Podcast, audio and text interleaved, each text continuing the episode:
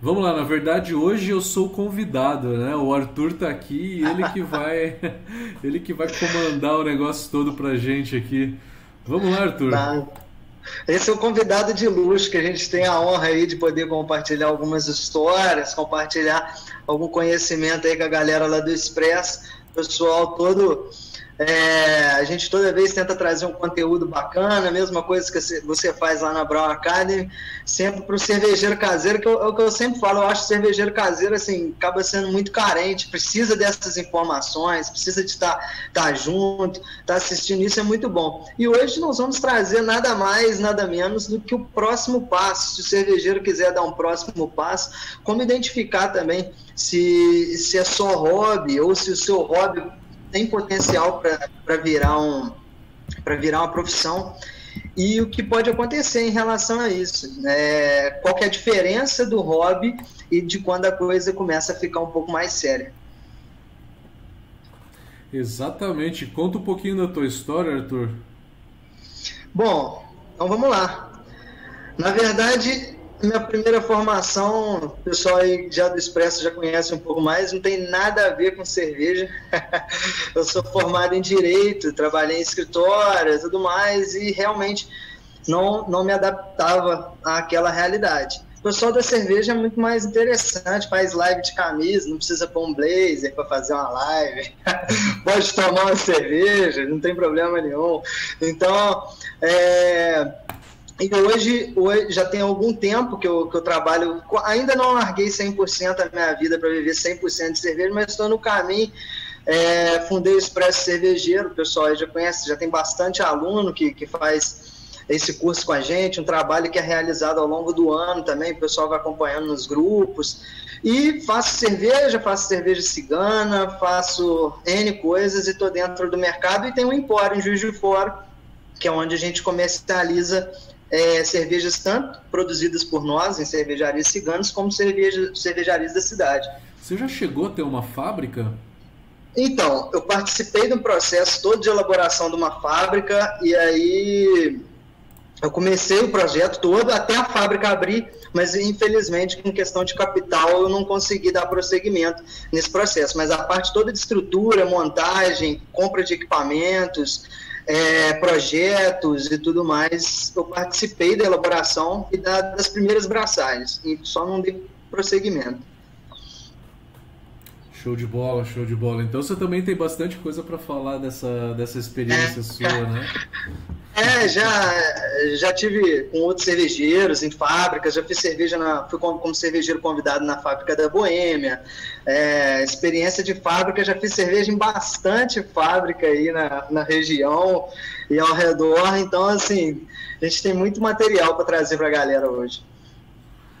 Maravilha. Bom, quem não me conhece, eu era bancário, eu fui 13 anos bancário. E aí chegou um determinado momento que eu falei, não quero mais, não quero mais essa vida e mudei completamente. Mudei completamente, fui para a Alemanha estudar, formei mestre cervejeiro, mestre malteador. É, eu não fui exatamente para a indústria, né? Eu fui para consultoria e fui para o ramo de ensino, né?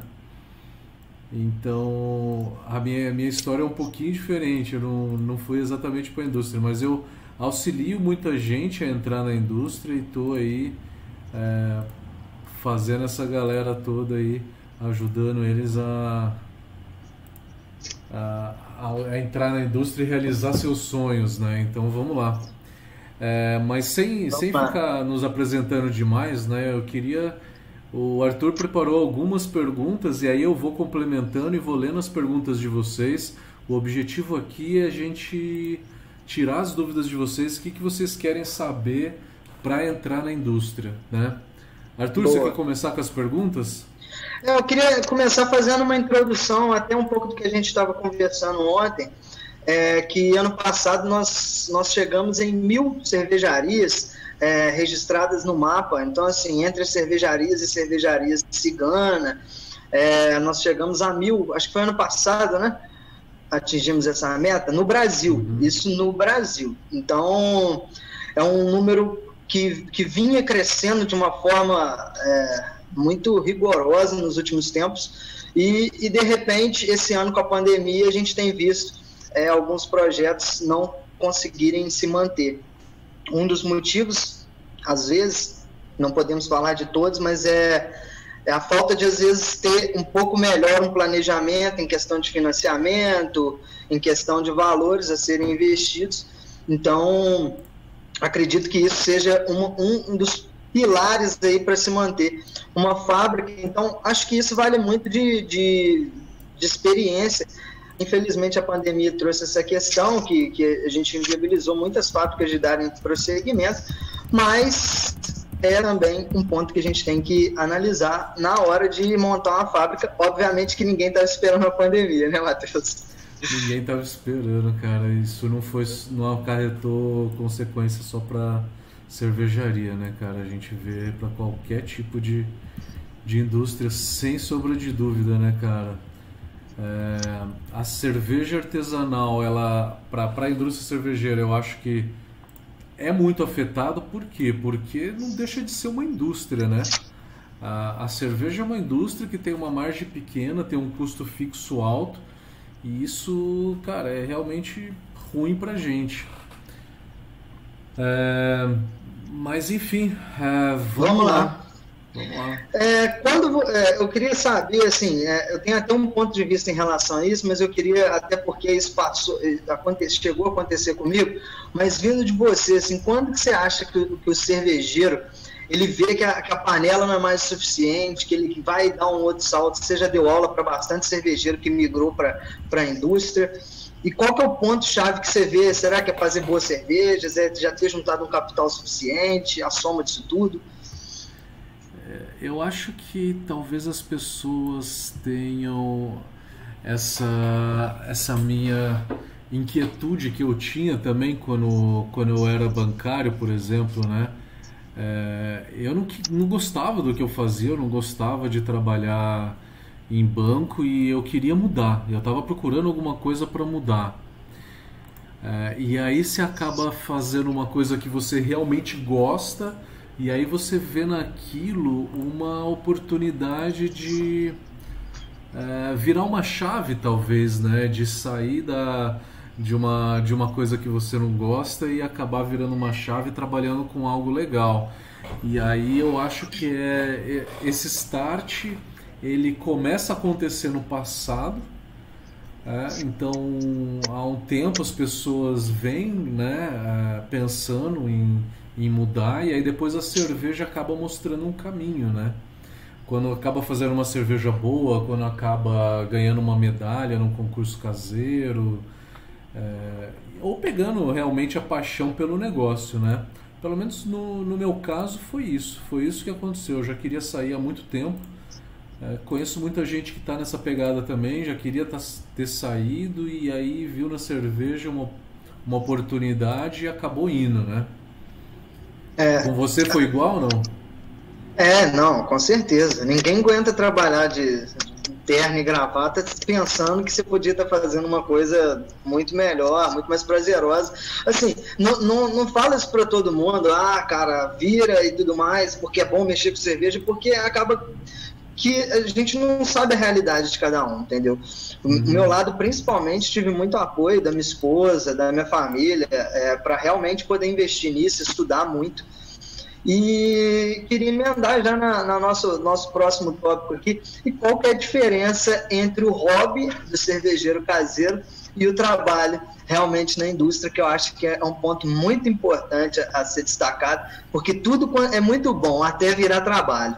Então, tem que ter isso em mente. Legal, acho que é um bom ponto, né? O que, que acontece? Primeiro é como que você toma essa iniciativa. Eu acho que é dessa forma, né? É querer trabalhar com algo legal.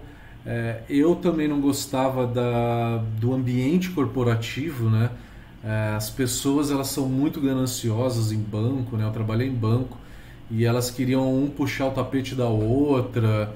E na cerveja não é que todo mundo é bonzinho, mas é, eu posso falar na minha percepção que a maioria das pessoas é muito melhor do que essa galera de banco. Tem muito menos puxada de tapete.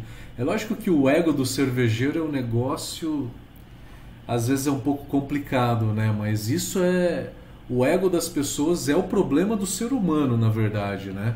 É o ego que impede que a gente evolua, que a gente cresça, que a gente é, vá para frente, né? É, que a gente pare de aprender. Você vê cervejeiro que tem um ego muito grande, o cara para de aprender. Enquanto tudo está evoluindo, ele está sempre fazendo a mesma cervejinha igual e aí chega uma hora que ele para. Ele para de evoluir. Então é normal. Então acho que a primeira coisa é fez uma cerveja boa, cara, continue sendo humilde, né? Entre nessa humilde para que você continue aprendendo, que senão você vai parar de aprender. Exatamente. Aí, segunda coisa, é... você começou fazendo uma cerveja boa, tá, beleza, é um sonho, só que agora isso precisa virar comercial. Primeira coisa que tem que pensar é que estilo que eu vou fazer para vender? Será que esse estilo que eu gosto de tomar, ele é vendável? Ele é facilmente vendável? Talvez não. Talvez você tenha que fazer uma lager né? Não uma German Pilsner, nem uma Czech Pilsner, mas talvez você tenha que fazer uma lager de 13, 14 BUs, né? Uma cerveja bem levinha, que talvez seja o carro-chefe da tua cervejaria, porque o público aonde que você tá vai pedir isso. Então, é... Não pode tomar também como padrão o cunhado de, de referência. Ah, a cerveja tá boa. E aí seguir a, o padrão do cunhado, não vai para a indústria não, porque é roubada. Exatamente, porque você tem muito amigo que vai falar assim, cara, tua cerveja tá fantástica, vai que não, calma, bota isso para para alguém avaliar, dá dá essa cerveja para alguém realmente avaliar e e aí te falar se se a cerveja tá realmente boa, né? É, se você precisa melhorar. Então, tenha sempre a mente aberta para conseguir ouvir críticas e poder melhorar, né? É, é. E ouvir a opinião dos outros. É, aí depois você acaba caindo num dilema que sempre quando eu dou as consultorias para montar uma micro cervejaria, o cara me pergunta o seguinte: me faz uma receita de uma IPA. Aí eu respondo a pergunta dele com outra pergunta. Eu falo, Cara, você, o teu público, ele pede uma IPA mais barata, né? Ou pede uma IPA premium, bem top, né? Qual que é o perfil do seu público? Porque são duas coisas diferentes, né? Se você tem que fazer uma IPA barata, você vai usar Magno de amargor, Columbus de amargor. Se você quer fazer uma IPA top, você vai usar, meu, só os lúpulos caros, né? Citra, Mosaic, Amarilo e aí vai. É, não só lúpulo, mas malte também. Para fazer uma IPA barata, você usa Pilsen como malte. Tem uns que usam Pale Ale, até Marisotter, né? Na indústria, usar o Pale Ale é, é realmente um luxo, né? É realmente um luxo. É, é um luxo mesmo. então, é. É, tem que tomar muito esse cuidado. Então, todos esses exemplos que eu dei são pensar no público né? Pensar no teu público que vai tomar essa cerveja. Aceita uma sour? Não aceita? Faz o teste e é. desapega é. da cerveja que você gosta. Porque às vezes você faz uma cerveja que é você que gosta, ela tá super boa, só que o público não aceita tão bem. Aí você vai lá e faz uma cerveja super leve, faz uma lager simplesona é. e começa a vender pra cacete. É, isso é, isso é complicado. Às vezes você faz a cerveja que não ficou muito boa e chega um cara e fala exatamente essa frase. Cara, é a melhor cerveja sua que eu já tomei. Isso mata qualquer cervejeiro. E tem muita gente que não gosta de cerveja de trigo e fala assim: Eu não vou fazer uma cerveja de trigo. Pô, por que, que você não vai fazer? Veja se é. teu público quer. Ah, porque eu não gosto de Weiss. É, você não gosta, né? Mas. E o público gosta? É, eu demorei, eu demorei a, a, a, fazer cervejas que eu não tomava. Eu tinha esse, esse problema e hoje uma das cervejas que eu mais que eu faço e que tem mais saída que eu não gostava era uma porter com café, com adição de café na maturação. que acho que ela bate pau a pau com IPA. Então, assim, é impressionante. É, é e era uma cerveja que eu não gostava, passei assim a, a experimentar cervejas escuras que eu, eu, não conseguia tomar muito, não achava muito interessante, até eu entender um pouco mais a, complex, a complexidade de alguns, de alguns estilos, é, experimentar mais vezes, forçar o paladar. Agora, o meu próximo teste de paladar é sour, porque sour ainda não consigo tomar, não, cara. sour, eu te falar uma coisa. Sour ainda não tá no, no gosto popular, né? Com certeza, cara. E principalmente a Brettanomyces, né? Você tá falando de Nossa. Sour, mas a, a é, ela é muito mais agressiva, né? A, a Sour com fruta ela é mais fácil até de tomar. Mas a Brettanomyces, cara... É, não é mole não. Mas outro, outro ponto em relação a isso, diferença entre o hobby e o trabalho, é porque o hobby realmente é muito prazeroso Agora você tem que fazer alguns testes de densidade tudo mais. Às vezes, 7, 8 horas da manhã, experimentar uma cerveja não é tão legal. Então, tem que saber que, que vão ter pontos negativos também, como todo trabalho você tem quando você migra para fazer cerveja dessa forma. É, em larga escala, até cigana mesmo, quando eu vou em fábrica, às vezes fazer minha cerveja, Pô, os caras ficam lá, vão lá, vou experimentar essa cerveja, essa, aquela ali, pra, pra me dar uma, uma opinião, e isso é 9 horas da manhã, cara. Então, às vezes nem tudo é mil maravilhas. e tem que estar tá lá tomando, né, cara? Fazer o quê? Eu já cansei de experimentar cerveja, tipo, começava a trabalhar às 7h30 e aí tinha que começar o invase às 8 era 7h40, 7h45, eu tava dando um gole na cerveja, né? Mas isso acontece. E, e, é aí que você tem que saber que quando você migra, além de outras questões, cara, é, eu vejo muito, muita questão de diferença entre o hobby e o trabalho, porque às vezes o hobby, você, você pega um barrilzinho de 20, um post-mix, um barrilzinho de 30 e tudo mais. Quando você começa a desvaziar um tanque de, de 500 com 10 barris de 50, porque você tem que ficar com barril para um lado, barril para o outro, aí você começa a ver o desgaste que isso gera. O desgaste. Oh, eu tô com um problema de coluna, cara. Esses dias para trás eu quase fiquei sem andar, ué, de tanta carregar barril. Então, assim, é. É, não são mil maravilhas. Ah, é muito legal, mas como todo trabalho, tem uma série de, de coisas negativas, tem uma série de problemas. É, fazer 20 litrinhos em casa, jogar no post mix, plugar na chopeira, oh, pô, isso é lindo. Entendeu? E, cara, posso te falar uma coisa também? Não sei se, hum. se eu já te contei. Eu acho que alguns de vocês aqui já deve, deve, deve saber ou deve ter contado em alguma live a gente está numa indústria, você está do lado de uma caldeira de água quente, né? Você está do lado é. de barril que pode explodir, garrafa que pode explodir. Eu levei um jato de água quente a 90 graus que eu fiquei com as duas pernas e um braço enfaixado, cara, por 20 dias. Foi uma dor daquelas terríveis, cara. Nossa senhora. Realmente terríveis. Foi um negócio de doido, cara. O mínimo em casa, assim, às vezes você tá com um peracete, com uma soda, já, já dá um incômodo gritante, entendeu? Na indústria tudo em larga escala. Peracete que é maior quantidade. Soda, então, é que nem água, é detergente alcalino para lavar, limpar, isso, aquilo. Então, você está correndo risco o tempo todo. O tempo todo, exatamente é o que você falou. O tempo todo você está correndo risco. E vocês viram, acho que nos grupos há um ano atrás, um cara que foi usar um enchedor de contrapressão e acabou estourando e fez um rasgo aqui na, na cara deles. Pode ser no olho, né? Nossa, soda, sim. e aí a soda pode cair no olho. Eu já vi é, peracético voar, ele saiu da mangueira, bateu na parede e veio no olho direto. O cara ficou umas três horas sem enxergar. Eu tava lá na cervejaria, eu tava trabalhando na cervejaria. E aí corre com o cara de um lado para o outro e não era nem peracético puro, hein? Se fosse peracético puro, o que está direto no, no galão, né? Ele estava diluído, ele estava diluído em 0,15%. Pois é. Ele vem no galão em 15%. O peracético puro, na hora que ele cai na mão, o que está ali no galão, a tua mão fica branca na hora, né? Ela fica e aquilo parece que você enfiou a mão no formigueiro, começa a formigar que não para. Cara, é cruel, é uma indústria, né? Você tem que tomar cuidado com isso e tem que fazer protocolos de segurança rígidos mesmo e cobrar EPI da galera.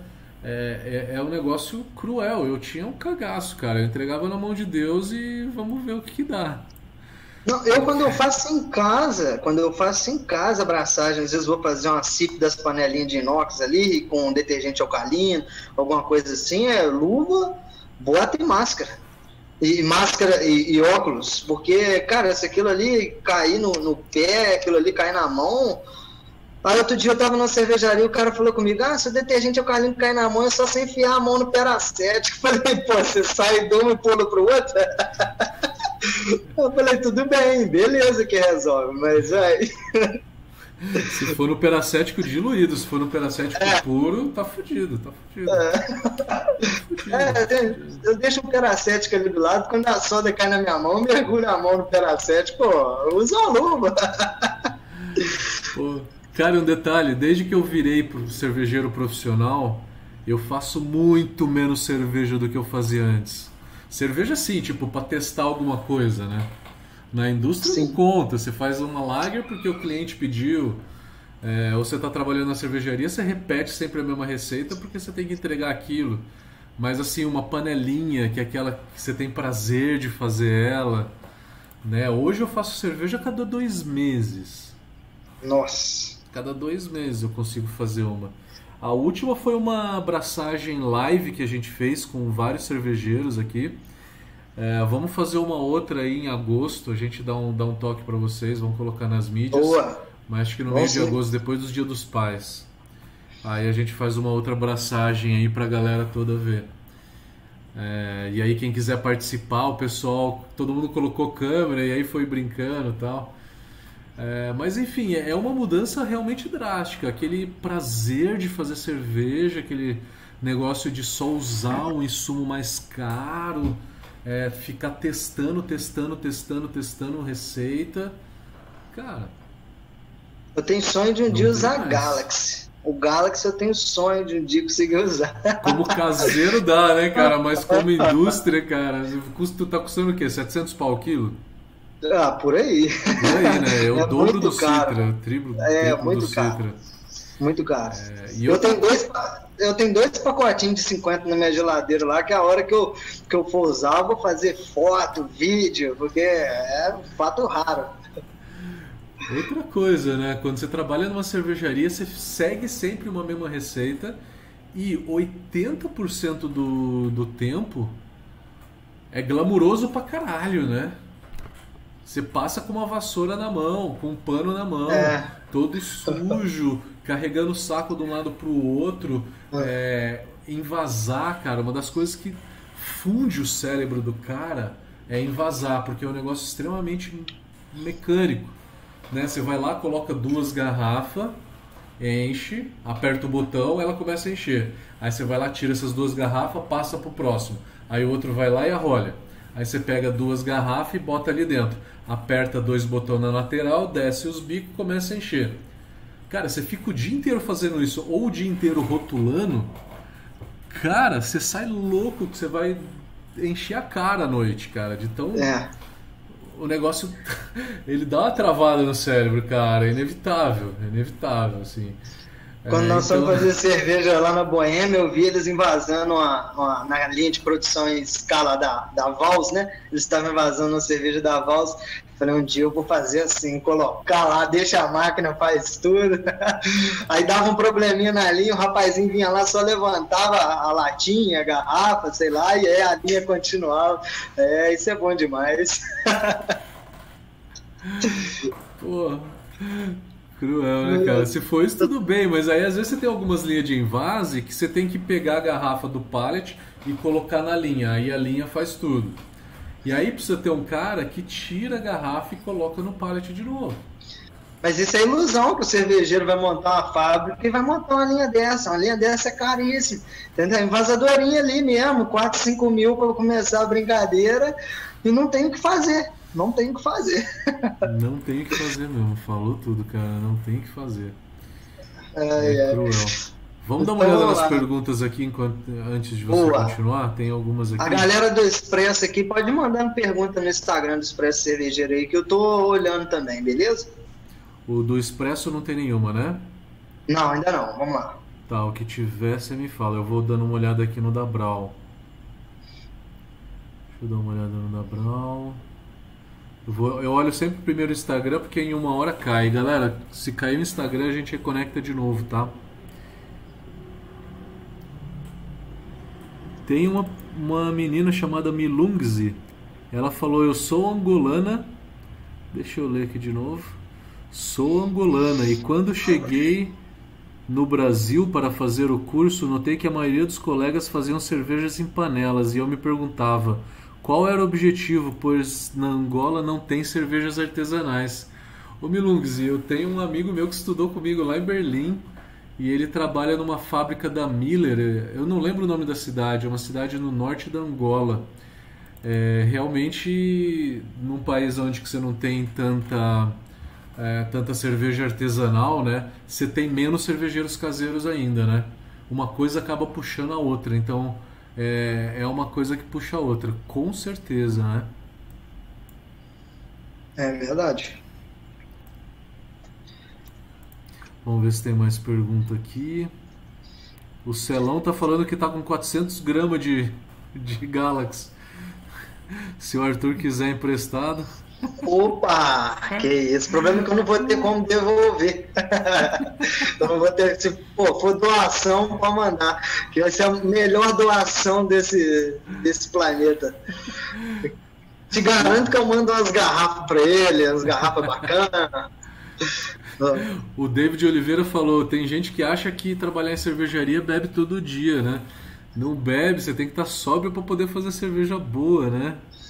É, vai beber todo dia também. ai, ai. Aí o Alan falou que tomou uma rajada de mosto quente fervendo na cabeça na primeira cerveja que ele fez. Caraca. Putz. E se tá fazendo até hoje, ele é muito persistente. Isso dói, cara, eu vou te falar, isso dói. Isso dói de verdade, cara. Ô, Matheus, deixa eu te fazer uma pergunta. Diga. Você que, que presta consultoria em fábrica, essas coisas, é, quais os problemas você vê, assim, iniciais, problemas iniciais que o cervejeiro é, quando migra da, da panela para a indústria, ele tem? Será que às vezes é inexperiência? É, o que, que você vê aí como nesse ponto? Cara, na hora que você sai da panela, você vai para a indústria, a primeira coisa, você tem que ter uma experiência boa, né? Por quê? Porque para errar menos, né? Porque na hora que você chega na indústria, em termos de conhecimento, né? É, você tem muito menos conhecimento do que um cara que já trabalha há um tempo. Então, vai mais ou menos um ano para dar uma amadurecida no conhecimento, cagar legal, contaminar uma primeira breja na indústria, errar feio a OG na indústria e aprender como que corrige, é, ver a autólise de levedura que você guardou, e aí, tomara a Deus que você não tenha usado essa, essa levedura autolizada, né? É, levedura que, que não starta direito, aí você tem que jogar mais, ou que a fermentação interrompe no meio.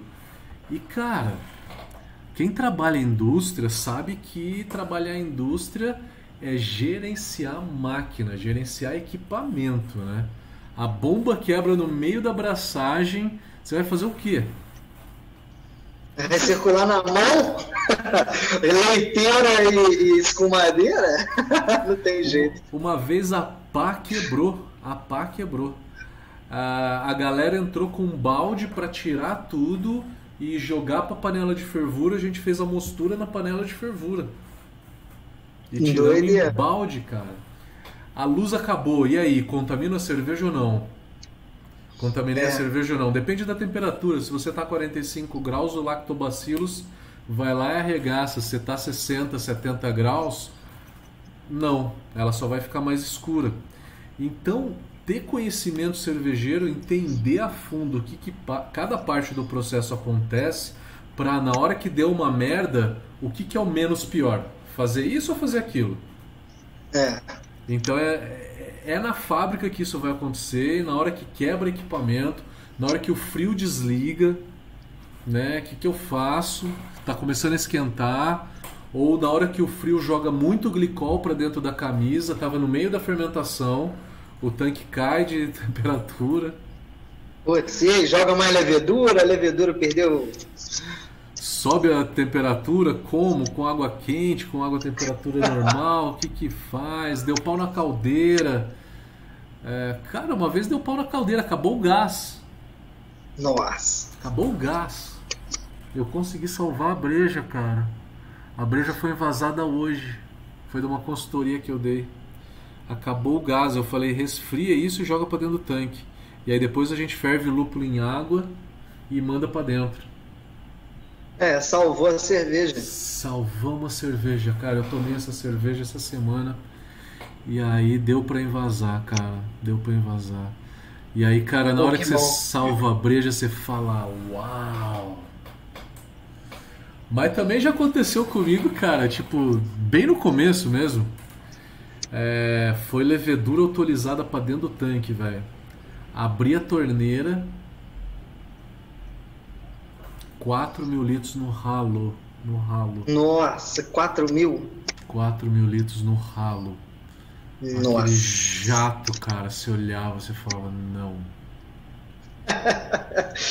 Fora a gente ri, mas a situação é, imagina, o cervejeiro às vezes dá aquela contaminaçãozinha ali, aquela coisinha, joga uma bomboninha de 30 litros na privada já fica revoltado. Imagina 4 mil. Imagina 4 mil no ralo, cara. O que, que acontece, né? Você deve ter muita história é, engraçada assim no meio da, das fábricas, mas eu queria deixar um registro aqui. É, uma vez nós fomos fazer uma cerveja, é, igual eu falei que nós fomos fazendo cerveja na fábrica da Boêmia, e eu era o cervejeiro menos experiente, fazia só na panela, tinha feito duas braçagens só em cervejaria, então eu fui para olhar, né? Aí tava lá olhando o pessoal fazendo na fábrica e o cervejeiro da Boêmia, que faz as, as cervejas, na, que é a fábrica de teste, né? Uhum. Aquela que tem a Boêmia é, panelinho de 250 litros, uma cervejaria mais top de linha que eles têm lá de teste. Aí a gente tinha um tanque de 250 para fazer uma cerveja. Aí nós fizemos uma session IPA e tudo mais. E aí eu perguntei ao cervejeiro lá se ele já tinha feito cerveja na panela. Ele falou que nunca tinha feito cerveja na panela. Aí eu comecei a brincar com ele. Uma hora, teve uma hora lá, na hora que tava acabando, acabou a fervura, já tinha resfriado, tava, tava jogando pro tanque, resfriando, né? Aí no finalzinho da, no final ali do, do resfriamento, eu virei para ele e falei assim: gente, pega do lado da panela e vão dar aquela tombadinha ali para aproveitar o restinho. Você tinha que ver a cara que o cervejeiro fez para mim, cara. pega do outro lado ali, vou, vou empurrar a panela para aproveitar esse restinho que tá no fundo aqui. O cara não tá acostumado a isso, né, cara? Falou, cara, pra que isso? Eu falei, cara, esse restinho? Ele falou, não, isso não, você deixa aí. Eu falei, não, cara, na panela a gente manda isso pro fermentador também. aí começou aí, ninguém entendeu nada, cara. Foi muito engraçado. Eles têm é. outro perfil, essa galera que trabalha em indústria é. grande, cara, eles Pô. não, é, não, não tem o perfil de cervejeiro caseiro.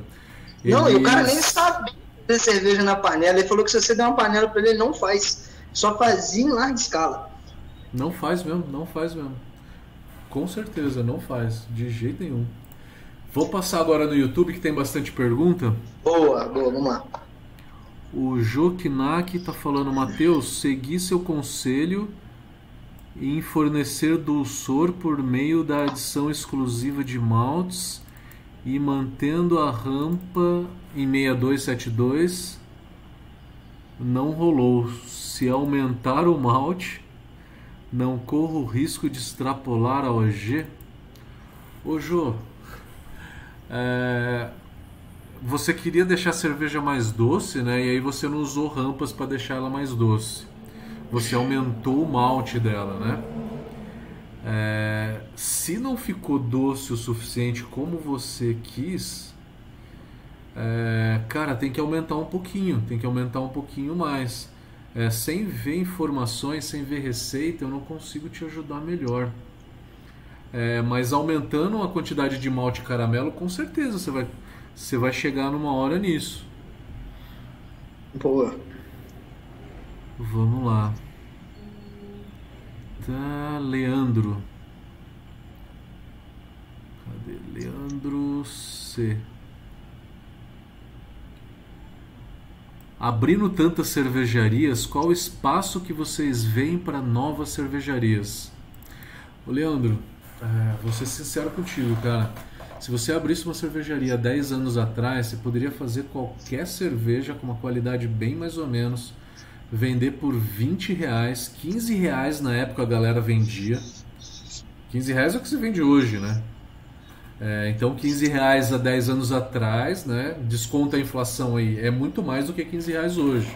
Era um preço muito maior. Se vendia a cerveja artesanal há 10 anos atrás a um preço maior, com uma qualidade mais baixa, e você não via cervejaria com problema financeiro nem fechando. Hoje, uma cervejaria, ela, ela sofre, na hora que você vai abrir uma cervejaria, ela já sofre um pouco mais de resistência na hora de entrar, né? É, novos entrantes, né? Que eu estou falando. Então você já vai ter que encarar o mercado, você vai ter que ser competitivo, vai ter que administrar muito bem a tua cervejaria, ter um produto bem legal é, para chegar de uma forma competitiva, né? O que, que você acha, Arthur? Como é que tá aí o mercado? É, eu vejo, eu vejo que tem um porém também. É, a gente, é, nós temos mil cervejarias registradas no mapa, mas que não ocupam 2, 3% do mercado. Então, assim, espaço para crescimento tem é, é, o que você falou, tem que saber o que, que o, qual público você vai atingir, a forma que você vai estar entrando nesse mercado. É, e, e, ter, eu acho que o mais importante é, é ter, é, vamos lá, inovar, é, é, é, ter inovação sempre. Não precisa ser em todas as receitas, não precisa fazer uma pilsen, inventar aquele monte de, de onda, mas sempre ter uma inovação para trazer cervejeiros de fora, mesmo que sejam receitas simples, ah, esse mês tem uma red, ah, beleza, não estava na carta de cervejas, sempre tem uma inovação. Acho que isso, é, tanto para o cervejeiro, é muito bom para testar novo, novas coisas, mostrar se o cervejeiro realmente tem capacidade para aquilo, tanto também na questão de atrair novos públicos, sempre tendo um produto diferenciado. Mas espaço no mercado, eu vejo que tem, basta nós entendermos como é que é para crescer que mil cervejarias não tomarem 3% do, do é, Quantos por cento nós temos, Matheus? Você é tá quase mais 3%, né? Quase 3%. O último foi 2,5%, 2,8%, né? É então, é quase 3%. Ó, você pegar a cervejaria na minha cidade faz 50 mil litros. Pô, não ocupa nada. Então, assim, é óbvio que é uma cervejaria top, não estou falando que ela não é nada, estou falando que no meio, da, no, no, macro, você pegar toda a venda de cerveja ainda é das cervejas de massa, infelizmente. Ainda é, só que a gente também no Brasil a gente esbarra no, no fator renda, né? É, eu sempre penso muito, e aí, se a vontade pela cerveja artesanal existe, mas a gente, né, às vezes toma ali uma cerveja artesanal e depois vai para Heineken, né? Depois vai para uma cerveja mais barata, porque se tomar só cerveja artesanal a noite inteira, você acaba gastando pra caramba. Então, é, eu acho que a demanda ela vai crescer, ela tem ainda espaço para crescer. É, não é cultural, 100% cultural a cerveja artesanal ainda. Ela está se tornando aos poucos, mas é, não é que nem nos Estados Unidos que é 20% do mercado, na Europa é 25%. E tem uma renda melhor e tem um conhecimento melhor, já que no Brasil já não, né? Ainda está começando. E que nem a nossa amiga da Angola falou, lá está começando agora, né? Ainda não, ainda não tem tanta cerveja artesanal por lá. Então, eu acho que o mercado ainda está começando, né? Então tem espaço. Tem, tem espaço, tem espaço. Mas é, hoje é um pouquinho mais difícil do que 10 anos atrás. 10 anos atrás, você chegava e você acho que nadava de é. braçada de uma forma mais fácil, né? Eu vejo a galera aqui da Juiz do Fora que começou há 10 anos atrás, 12. Hoje são as cervejarias que, que dominam a região, sem sombra de dúvida. E uhum. isso aí é um fato que, que é, é, é realmente é o que acontece. Tá, mais uma pergunta, Gustavo Meloto. Hoje temos esse problema de pandemia que irá se estender um tempo. Como tem sido esse impacto para vocês para o futuro das pequenas cervejarias? É o que a gente comentou, acho que no começo, né? Tá, tá sendo difícil, acho que inclusive para cervejarias. E cervejaria você vê que tem um custo alto muito. custo fixo muito alto Eu vi algumas cervejarias fecharem nessa pandemia, tá? Bar fechou a torta e a direita, né? Mas cervejaria fechou mais do que antes da pandemia. É, enfim, mas a economia se recuperando, acho que volta a crescer de novo. Matheus, essa pergunta aí esbarra numa que eu queria até te fazer. É, dentro da gente, a gente sabendo aí os custos que uma cervejaria tem aí fixos, né, que isso é, é inevitável, é a contabilidade, é, é o responsável técnico, enfim, uhum. uma série de custos fixos. O que você vê aí como litragem mínima para uma cervejaria se manter? É, isso em dois, em, do, em dois padrões diferentes, né? Um você tendo um financiamento, que eu acho que você tem que ter uma litragem maior para bancar esse financiamento e um giro maior, e outra, ah, eu tenho dinheiro aqui que quero investir, qual que é a litragem mínima que você acha interessante para conseguir manter a fábrica e se manter no mercado? Cara, é uma pergunta que tem diversos viés. É, eu acho que o primeiro deles é se tem financiamento ou não, porque aí é um custo a menos. Se o imóvel é seu ou não, também boa. E se o dono trabalha lá ou ele vai ter que pagar uma folha de salários, né? Ele tem pessoas trabalhando ali. Eu acho que boa. essas três coisas são os custos mais altos de uma cervejaria, tá? É...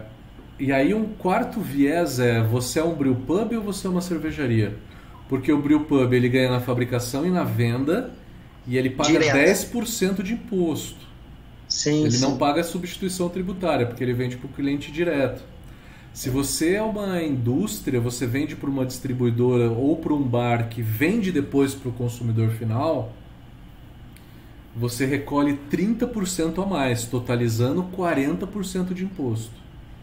Então é 30% a mais na cervejaria e aí o spread é menor, o valor de vendas é menor, você tem que ter um fluxo muito maior. Brewpub, eu já vi Brewpub ficar ali no 0 a 0 ter um pouquinho de lucro com 2 mil, 3 mil litros. Entendi. É, um Brewpub pequeno é 1.500 litros, né? Não dá para vender menos do que 1.500. Eu não vi até hoje. É, cervejaria. O mínimo que eu vi foi 4 mil litros conseguindo pagar a conta, aonde que não tinha aluguel, não tinha financiamento e o dono estava trabalhando. Com 4 mil litros mês, ele estava tranquilo. Ele estava tranquilo. Falou, tô tendo um rendimento que eu tô, que eu tô ok. Tava tirando lá, sei lá, uns 7, 8 mil. Falou, cara, para mim tá bom, tá ok. É, eu te perguntei isso porque eu vejo muita gente querendo entrar na indústria, às vezes é, a, alternativa da, da, da, cervejaria cigana, igual eu faço, acho que às vezes é uma, uma rota até você conseguir juntar dinheiro realmente e saber também. O meu, o meu maior problema é, não é nem questão, ah, às vezes você pegar um financiamento, mas eu ainda não sei direito qual que é meu público-alvo. Então eu faço uma IPA, eu faço uma Red, eu faço algumas cervejas assim, porque eu acho que até você definir ter realmente saída desse produto, acho que vale muito a pena investir na cervejaria cigano, fazer 500 litros numa fábrica é caro, seu litro vai ser mais caro, mas eu acho que te prepara um pouco melhor para entrar no mercado. E participar da abraçagem, não deixar a cervejaria só executar sua receita, não. Participar da abraçagem é fundamental. Concordo, concordo. Plenamente, concordo. Eric Castanho, pela experiência de vocês, alguma dica na definição de local onde seria aberta uma cervejaria para não ter problema com a CETESB. É, cara, Eric, a CETESB e prefeitura são os dois órgãos que vão te dar dor de cabeça. O mapa eu não vi dar dor de cabeça até hoje, cara. É, a única dor de cabeça que eu vi, que inclusive foi em Minas. O mapa de Minas, o Ministério da Agricultura em Minas estava pedindo para cercar, para dividir ali com parede, parede de vidro, a abraçagem da adega. Ah, isso, isso é comum. A, acho que o mapa aqui em Minas é o mais chato que tem, pelo que eu vejo de relatos aí no Brasil inteiro. Comum é em Minas, mas aqui em São Paulo eu não vi isso ainda não. É, aqui é o que eu estou te falando. Aqui é, é bem enjoadinho, cara. Eu vi só em Minas, cara. Eu fui fazer uma abraçagem, peguei uma consultoria aí, foi um pouquinho para cima de BH, ali perto de Valadares. É, o mapa passou lá e pediu pro cara cercar. E ele cercou a cozinha toda com vidro. Cara, aquilo ficou uma sauna. Não dava para entrar ali dentro, não dava para ficar lá dentro. E aí, ironia do destino, né? Tinha uma mosquinha voando em cima da panela. Mesmo não fechada, nada. não adiantou nada. Não adiantou cara. nada. É. Nada. Então, enfim. É, é, e aí, é, terminando a, a, pergunta dele, cara, então, é, mapa é o que menos dá problema. É, esses problemas em Minas, acho que eu vi que realmente enche o saco, mas pelo que eu vi, só em Minas que o mapa deu, dá esse tipo de problema. É, CETESB e prefeitura dá bastante, cara. Eu já vi prefeitura tentar embargar a obra porque achou que não tinha alvará, mas no final tinha. É, eu já vi CETESB é, falar não e, e parar uma cervejaria que já está tudo montado, deixar 8, 10 meses ali sem a licença ambiental. É, enfim, são, são os dois que realmente dão problema. Para evitar esse tipo de problema com o CETESB e com prefeitura, o que você tem que fazer é fazer uma consulta prévia. Antes de alugar o, ou comprar o imóvel, instalar todo o equipamento lá, faz uma consulta prévia na prefeitura e, no, e na CETESB. Fala assim, ó, eu quero montar uma cervejaria ali. Tudo bem? Guarda o protocolo, porque você vai precisar dele depois. Cruel, né? É. Deixa eu fazer uma, até uma pergunta aqui no, no Expresso Cervejeiro. É do uhum. Pedro. Qual o investimento só de equipamentos por alto que uma cervejaria vai ter que gastar para produzir esses 4 mil litros por mês?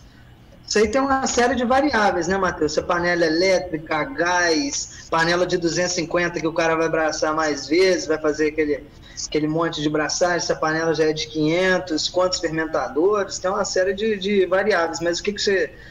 Um, um, valor mínimo aí que você vê de, vê de cervejaria nesse, nessa litragem? Para produzir esses 4 mil litros por mês, o que eu acho ideal é uma panela de 250.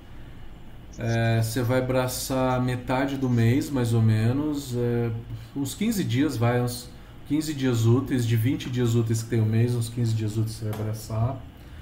É, você vai ter que ter uma adega aí de 3 mil litros, né? De volume de tanque. É, e aí você vai gastar, depende da marca dos equipamentos, da quantidade de barril, enfim. Acho que vai uns 250 pau mais ou menos. Contando com uma enchedora de garrafa é, de dois bicos, mais pasteurizador. Pasteurizador. Né? Câmara fria. Tirando capital de giro, tirando aluguel de imóvel, tirando reforma de imóvel, instalação de equipamento, adequação, instalação elétrica que tudo isso acho que vai de 50 a 100 mil. Quando a gente estava montando a cervejaria lá, eu fiquei abismado com o valor da mangueira de trasferga da panela, do, do chiller para o tanque. Cara, é surreal. É, é, um preço assim, astronômico. É, é coisa de, é, de você pegar uma, uma, pagar numa mangueira 5 mil reais por causa da extensão que você, que você tem. Você fala, que isso, cara? Como é que eu vou dar 5 mil numa mangueira? Uma mangueira. Tem Mas... uns que são 180, 200 reais o metro, né? É, então, tipo isso, porque às vezes você precisa de, de, de espaço para. Porque às vezes não está tudo muito próximo, o imóvel às vezes precisa de alguns, alguns é, ajustes e aí você acaba fazendo da, da, forma mais suave. Mas aí você pagar 2, 3, 4 mil numa mangueira, você assusta. E outra coisa é que às vezes o cervejeiro esquece de pôr na conta, cara. Material de CIP na hora de, de bolar o negócio de uma fábrica, tem que ter aquele start. Insumo para você pelo menos braçar uns dois meses. É, aí você vai pôr na conta aí, você vai ver. Multiplica se você faz 30 litros para 250, uma porção de vezes no mês, vai ver que só de insumo também vai. Exato. O David Oliveira está comentando aqui pra gente, tem que aprender que a, o invase tem perdas. Exatamente, quando você invasa em garrafa, a tua perda é em média 15%. 15%. Por quê? Porque tem purga do fermentador, tem o fundo do cone do fermentador, tem o espumamento na enchedora, tem as garrafas que quebram na pasteurizadora. Né? Isso tudo faz parte, com, com certeza. Exatamente. Vamos ver que tem mais. Mais perguntas aqui. O Luiz Carlos está perguntando: para os pequenos, no início, como se forma um canal de distribuição? O canal de distribuição você tem que. Cara, é um negócio que demora para engrenar. É, vai mais ou menos um ano, um ano e meio, até dois anos para engrenar as vendas, tá? Você tem que ir, ir atrás, cara, ir distribuindo, ir participando, fazendo evento, é, mídias sociais, grupos cervejeiros, Facebook, vai batendo nas lojas também, vai deixando uma cerveja. Enfim, é um trabalhinho de formiguinha mesmo. Tem que ir de porta a porta, sim ou pode contratar um vendedor externo, né? um vendedor tirador de pedido. Você pode fazer isso. Você pode deixar também cerveja com distribuidor, também é uma forma. O Wilton está perguntando qual o tamanho mínimo de litragem das panelas industriais e de fermentador que vocês indicam para migrar. É, cara, o que eu mais vejo na hora que o cara está saindo da panela e indo para a indústria e não tem uma fortuna para investir, é geralmente 250 litros, tá? É fermentador raro... de 500, né, Matheus? Fermentador de 500, cara. Eu não panela recomendo 250... fermentador no, no mesmo tamanho da panela, porque não vale a pena. O ideal é fazer duas braçagens para encher um, né? O Leandro C está perguntando, uma outra pergunta, vale a pena um fornecedor de água mineral ou água potável tratada? Para cervejaria não, cara. Se você for comprar água, você tem que furar um poço então. Um poço artesiano. Só que furar um poço para uma cervejaria que produz 5 mil não vale a pena. Eu acho que vai valer a pena para uma que produz a partir de 15, 20 mil, mil litros, né? Célio Hugo, diferente da gringa e Europa, o Brasil não adotou o princípio do local brew. Querem ser mega empresários na partida. Muitos nem no chão de fábrica vão. Aí não vira. Cara, é verdade. Quero ver, quero ver carregar bagaço de Marte. Quero ver. Isso é que eu quero ver. É. Cara, eu acho que tem de tudo também, na verdade, no, no Brasil, né? Não é só o empresáriozão grande, né? Você tem o pequeno também, que ele vai lá, ele faz a cerveja, ele atende o consumidor, ele vai no evento para falar da cerveja dele. É o famoso bate, escanteio e cabeceia. Exato, é quando o cara é pequeno e começa, né? Não tem jeito, é bater escanteio e cabecear. Ó, eu faço a cerveja, eu vendo a cerveja, eu entrego a cerveja. Eu, não tem jeito, cara. É, é, tem que fazer um pouquinho de tudo para sobreviver.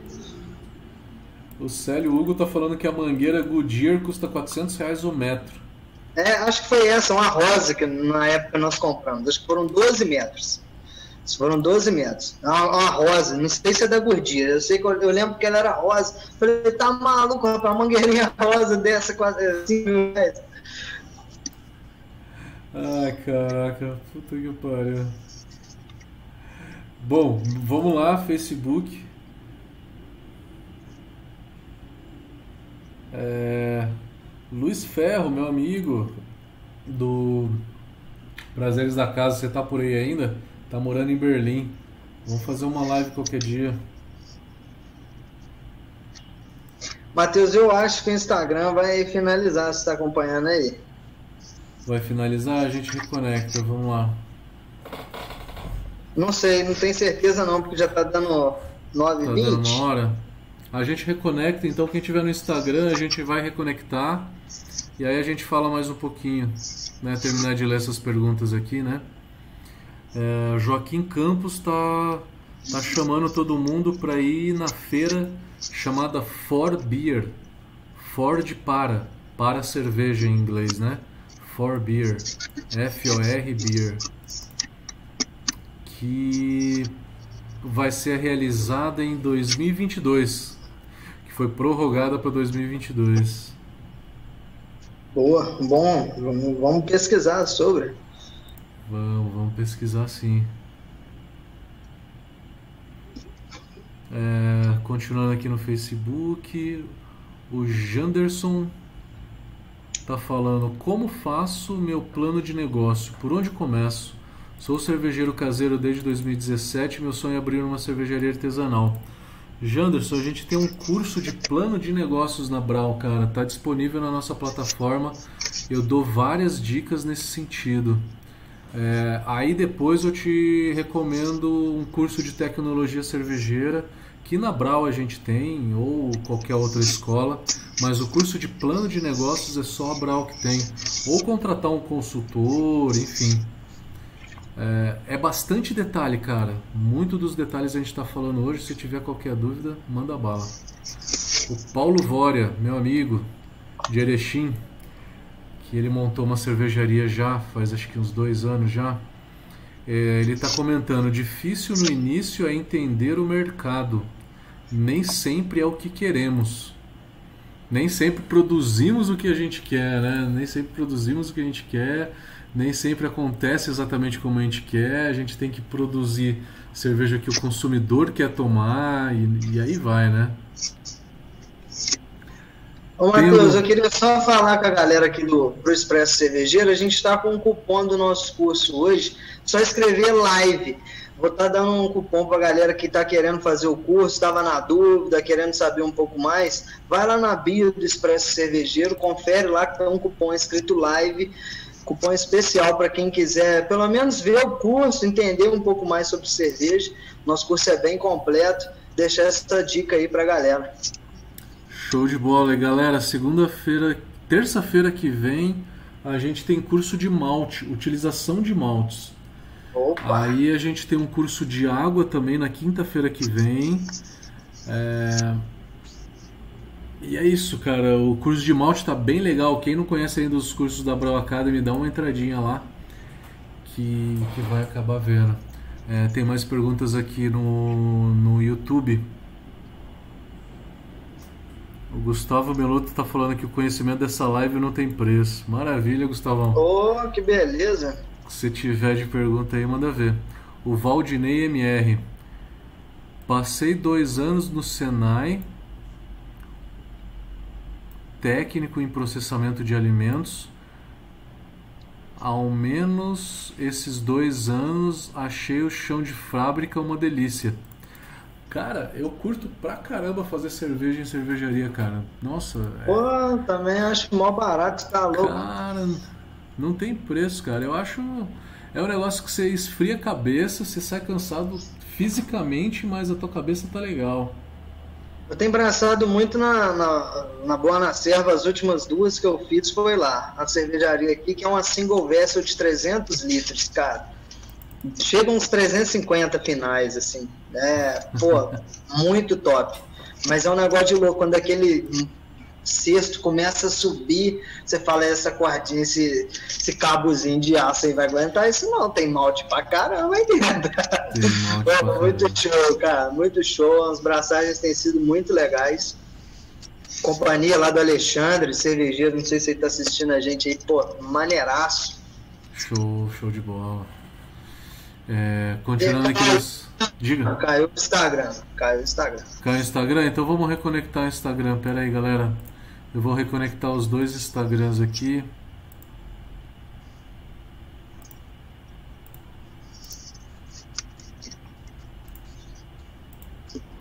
Vamos lá, reconectar o Instagram.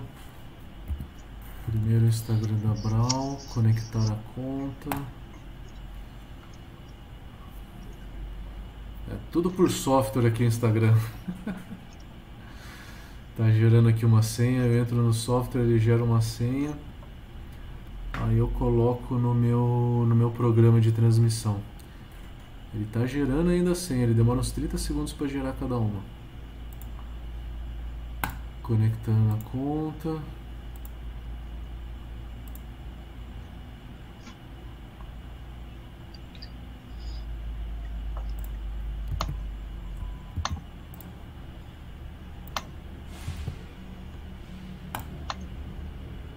Da Brau Academy está entrando. Vamos esperar agora do Expresso.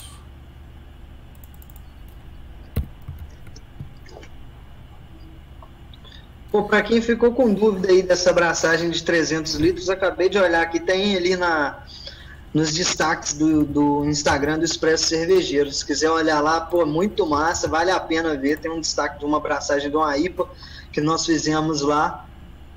É, tá em destaque. Só, só acessar lá e assistir, que é muito legal.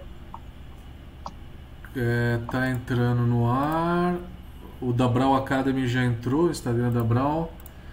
Vamos esperar. O do Expresso aqui, ainda não. O Expresso está entrando de novo. Quase, quase, ainda está entrando. Na hora que entrar, você me fala aí que eu atualizo. Entrou, cara. Aí ele vai mais tá uns 20 segundos para chegar. Pra é, já apareceu aqui. Já apareceu? apareceu aqui. Apareceu, tá funcionando. Então, Voltamos, vamos galera. Vamos lá. Onde é que a gente parou mesmo? É, eu tenho aqui algumas coisas pra gente ainda falar aqui, pouca coisa. Uhum. É, mas só para até o pessoal voltar ali para a gente ir criando esse, esse conteúdo. Vamos lá. Qual é o, maior, o, o, investimento que você acha que tem que ser mais alocado na hora de você montar uma fábrica, Matheus? O que, que você acha mais importante? A panela, o fermentador? Às vezes, ah, vou comprar um fermentador um pouquinho mais inferior um pouco e uma panela melhor. O que, que você acha aí que, que é o principal investimento da fábrica? Cara, excelente pergunta. Excelente pergunta. É, eu acho o seguinte, fermentador é muito difícil você ver um fermentador muito ruim que o cara construiu errado e que tá te dando trabalho pra caramba, né?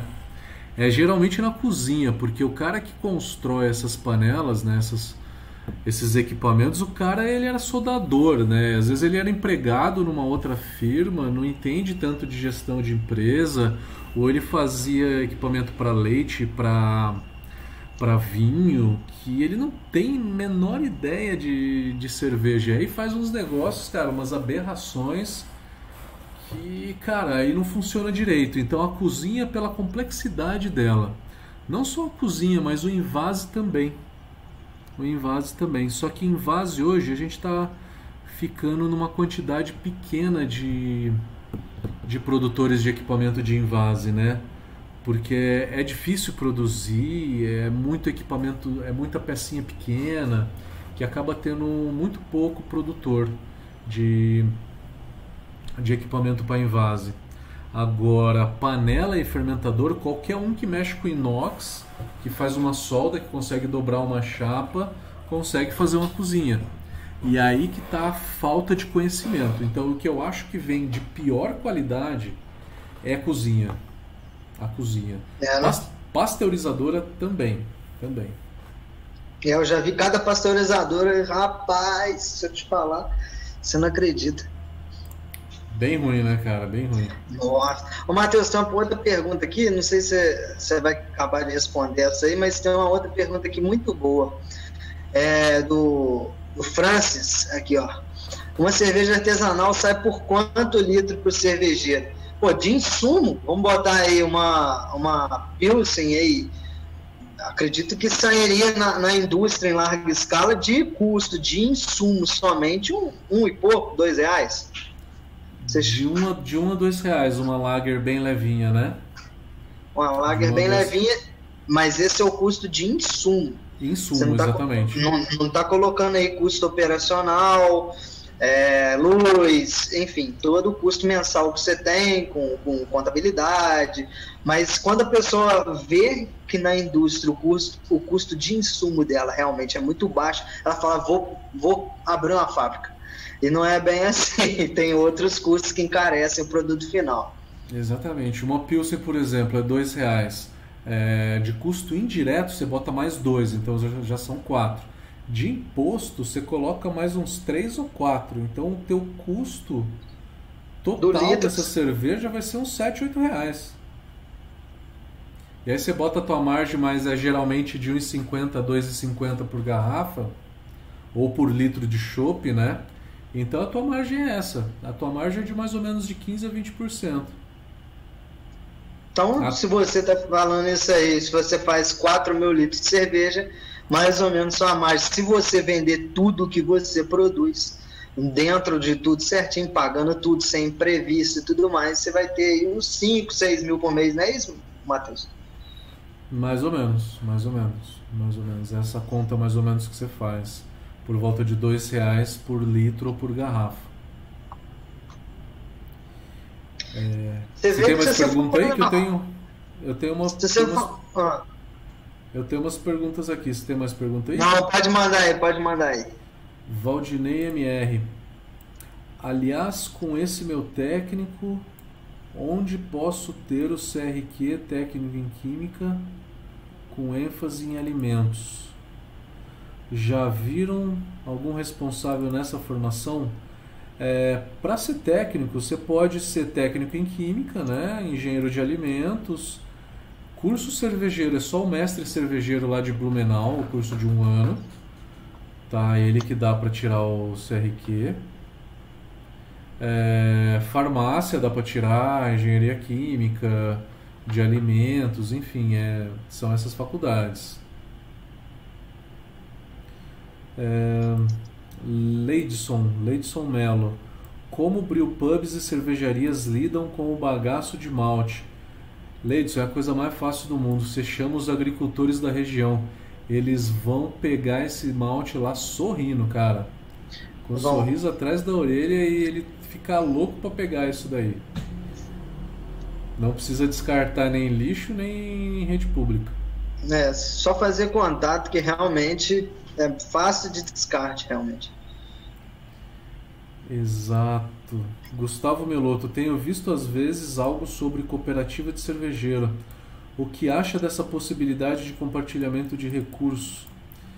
É, Gustavo, cara, eu acho a ideia fantástica.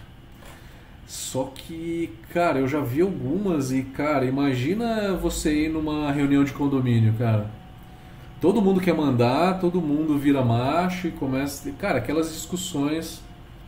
Enfim, uma sociedade com muito sócio acaba ficando complicado. Eu vi alguns modelos que deu um pouco mais certo, que é, é três amigos que já se conheciam tal, eles dividiram o valor da cozinha e cada um comprou seu fermentador. E aí, né, cada um tem seu fermentador e os custos fixos eles dividiam. Né? Então esse formato eu já vi também e eu acho que que, que fica legal também. Ma Matheus está falando, boa noite pessoal, nas braçagens em sequência, exemplo, cozinha de 250 e fermentadores de 500 ou 1000. Geralmente, qual o melhor momento de jogar a levedura? O Matheus, você tem que jogar a levedura no começo, ou você pode jogar toda a levedura no começo, é, mas pelo menos você tem que jogar a do primeiro lote ali, ou você pode jogar um pouco a cada lote, tá? Mas é obrigatório você jogar a levedura do primeiro lote ali, porque senão ela não vai fermentar e o mosto pode azedar, tá? E preferencialmente contar a fermentação a partir da última mostura que você jogar no fermentador. Da última mostura. E aí tem muita gente que pergunta: existe regra? É, eu posso jogar o mosto em quanto tempo? Tem muita gente que fala assim: não, tem que ser o mais rápido possível, porque senão pode azedar, pode estragar, pode não sei o que. Na Alemanha, eles têm uma técnica chamada Speise, que eles fazem uma cerveja de trigo e aí uma semana depois vai lá e joga um novo mosto uma semana depois. Só que aí qual que é a desvantagem disso de jogar o mosto uma semana depois? Você começa a contar o tempo de fermentação do último mosto. Do último mosto. Na Ambev você enche com 8 bateladas um fermentador, só que a Ambev faz 10 bateladas num dia. Em um dia só você encheu um fermentador numa indústria grande, né? Então o lance é só tempo, né? É tempo e, e produtividade. Matheus, e qual que é a principal diferença que você vê do equipamento caseiro para o equipamento da indústria? Por que, que na indústria, vamos botar que eu tenho equipamento três panelas, que eu tenho uma de lavagem, uma, uma panela de mostura, uma que eu ponho a água de lavagem e uma de ferrura. Por que, que a indústria não usa esse modelo é, mesmo que seja a indústria menor, que eu, vi, eu vejo até viabilidade, vamos botar para uma, uma, cervejaria de 250 litros, não seria surreal ver isso. Mas por que, que, que, que não utilizam? Por que, que o sistema é diferente? Diferente como?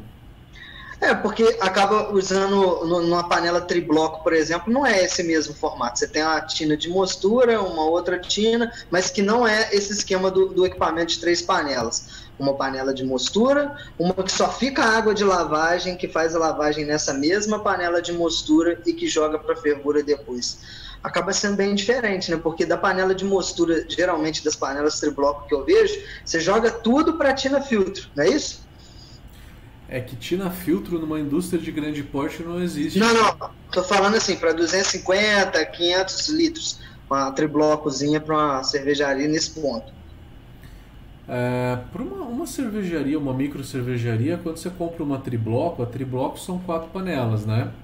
Mostura, hum. clarificação, fervura e uma de água quente. Sim, sim, eu estou excluindo a de água quente. excluindo a de água quente. Então, com três panelas. Então, três panelas é uma bibloco. É, então, não, exatamente. Mas o sistema dessa de água quente é diferente do, da de três panelas do caseiro. Porque acrescenta ainda mais uma panela. Eu não sei se eu Você está falando de Hermes e Rims? Não, não, não, equipamento. Vamos botar lá o equipamento que eu uso. Eu tenho uma panela de mostura, uma água de lavagem em cima de fervura. Vamos lá, qual que é a diferença desse meu equipamento para a indústria? É, esse equipamento que você falou é o de casa, né? Você tem um com água quente, aí você Isso. tem um para mostura. Nesse de mostura, Sim. você coloca pra, numa outra panela de clarificação e aí não. você volta para a panela ah, tá, de É uma bibloco, né? Não, isso na indústria que você está falando, né? Em casa, quando eu tinha panela, eu tinha três panelas. Uma de água quente, uma que era mostura e fervura e uma só para clarificação. Ah, não, não, não. O meu é diferente. Eu faço a clarificação na mesma panela de mostura, que é o equipamento que eu vejo mais em, em, em caseiro, assim, que eu acompanho mais que são os alunos que eu tenho no Expresso, eu vejo como um equipamento que tem mais, mais sido usado em relação, sem ser BIAB, né? excluindo o BIAB, em relação a equipamento com mais panelas é nesse formato. Só água de lavagem, a mostura e clarificação você faz na mesma panela e depois você faz a lavagem. Esse, esse moço da mostura já foi para fervura. Não, entendi, entendi. É, você então fazer a mosturação já com o fundo falso colocado. Por que, isso, que isso. acontece no caseiro e não acontece na indústria? Agora isso, eu entendi, isso. perdão, cara. Agora eu entendi. não, pô, eu acho que eu não expliquei direito. eu acho que o, o ponto aí, a diferença é ter o fundo falso durante a mostura ou não. Ter o fundo falso durante a mostura é, te atrapalha um pouco ficar homogeneizando. Né? Te atrapalha um pouco as pás ficarem girando e homogeneizando. E as pás elas ficam girando o tempo todo na indústria, com fogo ligado e com fogo desligado, porque isso acelera as reações e deixa mais rápido. Se você deixa o fundo falso ali e não mexe os teus grãos nunca, o teu rendimento cai muito. O teu rendimento realmente cai. A eficiência, e, então, no geral. É. Se você botou o malte ali e deixa o tempo todo recirculando sem mexer, a tua eficiência cai bastante. Porque você cria caminho preferencial ali e a água não passa de uma maneira uniforme em todo o malte. É, então acho que é por conta disso, por homogeniz, homogenização e eficiência. Tá? Nenhuma indústria usa fundo falso colocado na mostura. Nenhuma. Isso, isso é fato. Nem cervejaria, nano cervejaria com panela de 150 a 200 litros. Nem nano cervejaria tem. Oh, eu acho que é, é, isso que eu queria ter ouvido, porque às vezes o pessoal fala, ah, vou pegar minha panelinha de, de 150 litros e vou jogar para a indústria, só que esquece, que aí você vai ter problema nessa parte aí de, de extração de açúcares, uhum. enfim. Em tempo, a diferença de um para o outro, o tempo é que você tem um tempo para passar para a panela de clarificação, vamos falar 5 minutos? e aí mais uns 15, 20 de, de, clarif de recirculação, que é só para clarificar, né? Então é uns Isso. 20, 25 minutos a mais de tempo se você fizer a mostura sem fundo falso e aí depois de jogar esse mosto para uma panela que tenha fundo falso. Você acrescenta 20, 25 minutos aí no teu processo. Boa. Essa, essa é uma outra diferença também. É, é, eu acho que é isso importante, porque eu te fiz essa pergunta porque às vezes eu, eu enxergando a visão do cervejeiro caseiro, ele não tem muita dimensão do, de como é o processo na indústria. Então é diferente do sistema de três panelas. O Biab existe as single vessels, mas qual foi a maior single vessel que você viu? A minha até agora foi essa da Alexandre, de 350 litros. Você já viu maior que isso, Matheus? Eu nunca vi de 350, eu vi de 250 só. Vai lá no Instagram do Expresso Cervejeiro, tem abraçagem lá. É. lá, rapaz. e aprovado pelo mapa, cervejaria toda certa, entendeu? Então, assim, é, é, acho que, que essa foi a maior que eu vi. Conseguimos fazer sem, sem adição de água, nada, só, só do moço mesmo, 350 litros no fermentador. Isso de uma IPA, com carga máxima na panela, enfim. Que legal, cara, que legal. Você lembra da eficiência desse single vessel? Ah, tem que olhar no, no, equipamento, não, não lembro. Mas assim, precisou. Nós fazemos alguns testes até chegar na, na eficiência ideal. Né? Não foi mil maravilhas de cara, não. Uhum. É, Mas... a, a, diferença, a desvantagem da single vessel para a indústria, na realidade, é a eficiência. Vai uns 5% a menos do que, do que é, se você é tiver uma tribloco. É realmente foi, é bem mais baixa do que a gente atingiria com a mesma quantidade de malte. E isso no, se no... deve justamente por não conseguir mexer muito os grãos durante a mosturação. É, a recirculação é igual caseiro, o processo é idêntico a, a single vessel, igual aqui que o Pedro está falando aqui, é, aqui ele tem, o processo é idêntico, só que em larga escala, com muito mais malte, um, um risco muito maior, você tem que conferir muito mais é, pH, enfim, é, N questões. Concordo, concordo. Uma pergunta do Janderson. Ele está falando que assistiu as minhas aulas no Concerveja, que eu gravei alguns módulos lá.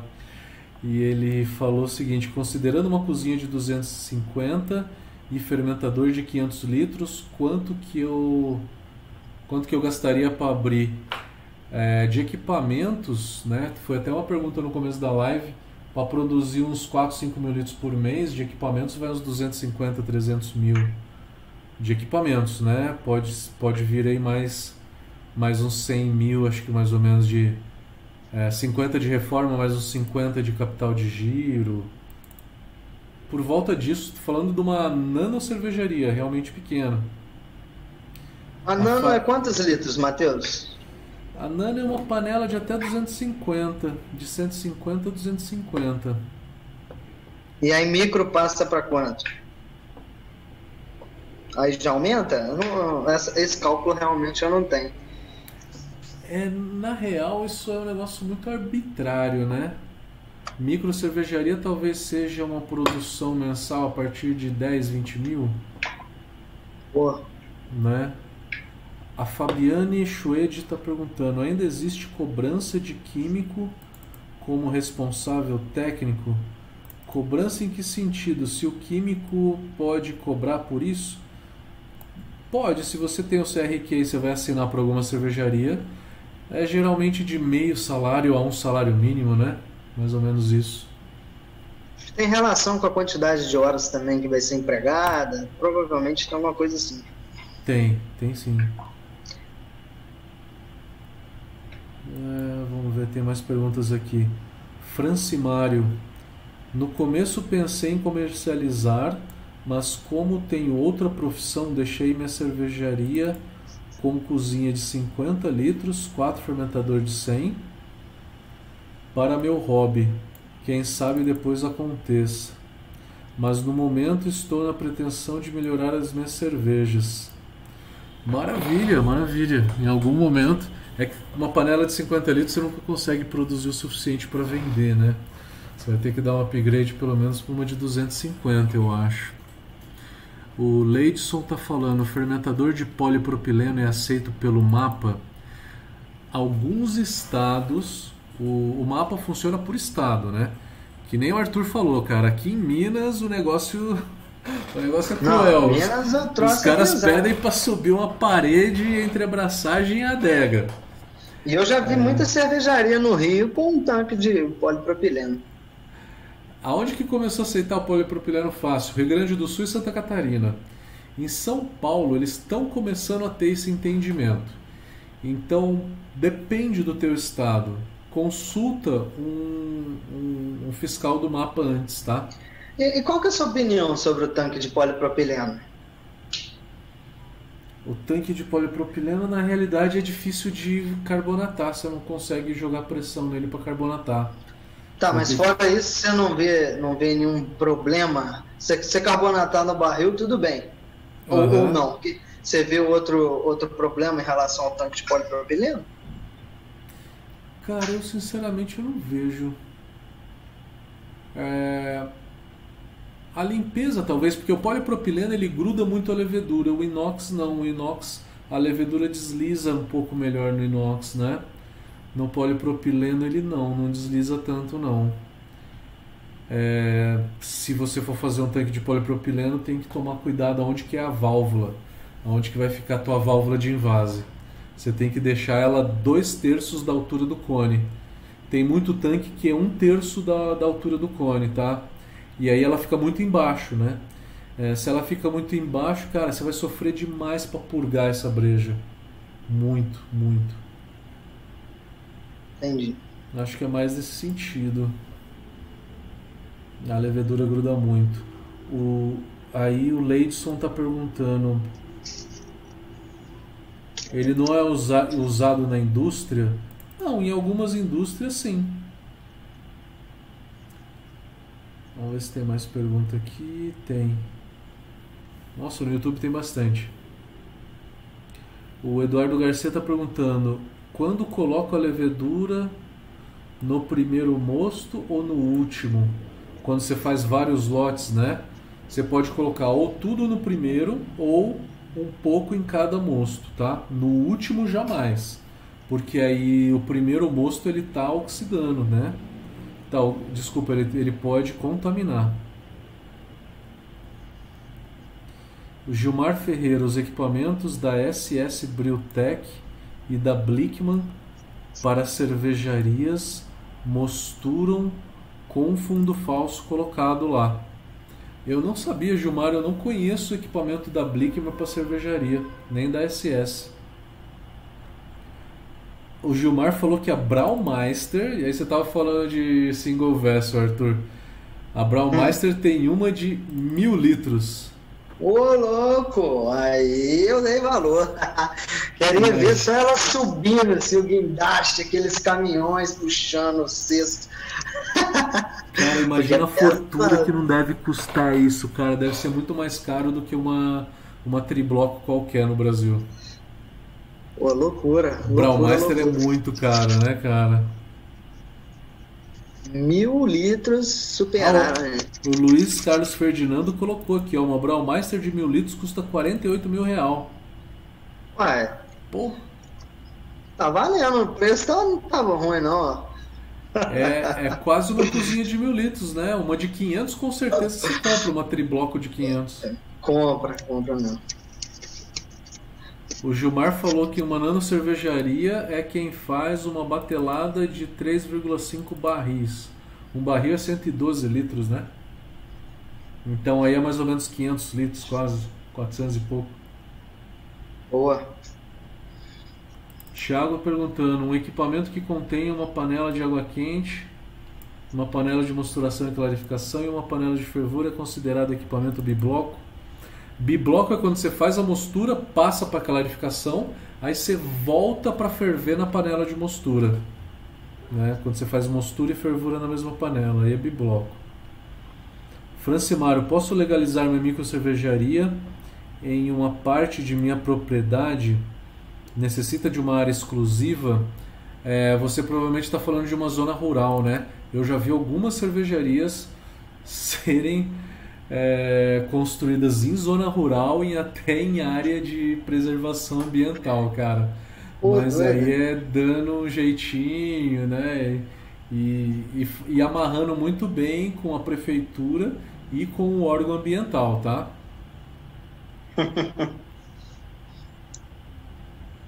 o Roger, o Roger é de ali de Criciúma. Ele está falando que não tem polipropileno em Santa Catarina. Você não viu, Roger? Eu já vi em algumas cervejarias aí. No Rio Grande do Sul tem bastante, bastante. É, Valdinei está falando, a moça que falou do técnico em química, acredito que ela esteja perguntando se esse profissional é ainda necessário. É necessário com certeza, é indispensável na verdade. Pelo que eu lembro, no Senai não pode. É, não só em química, né? Pode ser ter uma formação em outras áreas, mas. Uhum. O Leonardo está falando, última pergunta, retiro a lama no final do descanso de diacetil ou após a clarificação a zero graus? Tanto faz. Tanto faz. É uma pergunta difícil de te responder, cara. Se você fosse jogar o dry hop, você, você retira ela no final da parada de acetil ainda quente, para você conseguir jogar o dry hop a quente é, e, o, e, a levedura não não entrar em contato com o lúpulo, né? É, se você não for jogar o dry hop, aí você espera chegar em zero e aí chegou em zero você já pode começar a coletar. Ou no final da maturação a frio também, tá? Ver se tem mais pergunta aqui. O Gilmar tá falando não não são 48 mil a Braumeister, são 480 mil, é 480 mil, tá certo. Ah, fugiu. é, tá totalmente fora do, do orçamento. Maravilha. Cara, você tem mais pergunta aí? Senão a gente já vai começando a. É, cara, não, só, só o Edmar falando aqui, porque para um formato comunitário funcionar tem que se definir cargos e delegar as responsabilidades. Não podem todos querer mandar. E o Pedro aqui falando que a live foi top. Parabéns. Bom demais, que a galera curtiu. Porra, Bom valeu, demais. galera. Valeu. Pô, bom demais fazer essa live contigo. Já estava tentando marcar, já tinha algum tempo da gente fazer de novo. Muita gente participou aí, tanto da primeira quanto da segunda. Não sei aí nas suas redes sociais, aqui foi bem legal. O pessoal do Expresso curtiu aí. Cara, tivemos quase 100 pessoas.